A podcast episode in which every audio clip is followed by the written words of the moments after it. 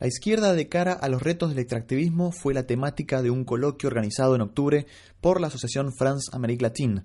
El objetivo de la jornada fue debatir, informar y repensar sobre la explotación de hidrocarburos no convencionales. Teniendo como claro ejemplo el proyecto de Vaca Muerta en Argentina, el coloquio abordó la situación a nivel regional con presencia de reconocidos especialistas en el tema. Enrique Viale, abogado ambientalista, habló con Francia hoy sobre el proceso de fracking y la explotación minera en la Argentina. Bueno, el fracking se explica en esa lógica del consenso de los commodities que está viviendo América Latina, ¿no? En esa lógica, las figuras extremas del extractivismo, el agronegocio, la mega minería y ahora el fracking están creciendo con, muchísima fuerza. Son búsquedas desesperadas de mantener la ilusión del crecimiento ilimitado y también se explica en el sentido de la División Internacional de Trabajo, ¿no? que nos pone como proveedores de materia prima y hay muchos factores ahí en cuenta, pero hay una visión, fundamentalmente, lo decíamos en la charla recién, el doradista. En Argentina, no pude desarrollarlo por, el tiempo, pero en Argentina hubo una espectacular eh, recepción del descubrimiento del yacimiento de vaca muerta, mostrado con esa visión de que no, esto sí, ahora sí Argentina va a arrancar, ahora sí Argentina será la nueva Arabia Saudita, esto textual. Eh, incluso gobierno y oposición, todos los medios de comunicación detrás de esto. Y era muy difícil cuestionar, y es muy difícil cuestionar lo que significa vaca muerta, segundo reservorio mundial, etc. ¿Y esto cómo se ve ahora? Porque ahora hay un nuevo gobierno desde el año pasado. Mm. ¿Cuál es la perspectiva en cuanto a todo lo que va en base a la, extracción de los recursos, sea mineros, en fin, en general? Bueno, nosotros decimos que hay una continuidad con profundización, ¿no? O una nueva vuelta de tuerca.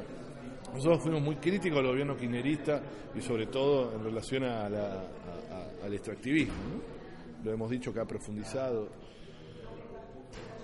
Y la relación íntima que tenía el gobierno kirchnerista con las transnacionales. Pero ahora la vuelta de tuerca es que las transnacionales directamente están en el Estado. El ministro de Energía actual nacional es el ex CEO máximo de, de, Shell, ¿no? la petrolera Shell. Eh, en el Ministerio de Minería también tenemos representantes de las grandes eh, corporaciones mineras, es decir, en cada lugar, y esa me parece que es la vuelta de tuerca, y lo vemos con mucha profundización porque el macrismo quiere avanzar sobre incluso los lugares donde hay resistencia social. Era muy curioso e importante la, mención que hiciste respecto a, la política de, derechos humanos del gobierno anterior. Dijiste que eh, unos, se recuperaron muchos derechos y otros derechos se perdieron también. Sí, o se abrió, nosotros decimos, se recuperaron muchísimos derechos, eh, pero se abrió un nuevo capítulo también de violación de derechos humanos que tiene que ver con el avance del extractivismo. El extractivismo avanza sobre, sobre todo el agronegocio, pero la mega minería, el fracking, avanza sobre pueblos, eh, eh, sobre territorio indígena, sobre pueblo campesino, etcétera, va comiéndose eso y a medida que va comiéndose, porque el extractivismo se impone por la fuerza, a espalda de la sociedad y con criminalización de la protesta. Y hemos tenido una gran conflictividad y la seguimos teniendo eh, social por el extractivismo. ¿Cómo se informa a la población? O mejor dicho, cómo se trata la desinformación de este tema? Bueno, es muy difícil, ¿no? Los grandes medios de comunicación eh, están, por supuesto, son parte. En, el agronegocio se ve claramente ¿no? la relación del gran grupo Clarín, del gran grupo de medios argentino Clarín, eh, con el agronegocio. Es parte de La Nación también, el segundo diario argentino. Eh, hay redes y se está tratando de construir eh, saberes expertos independientes.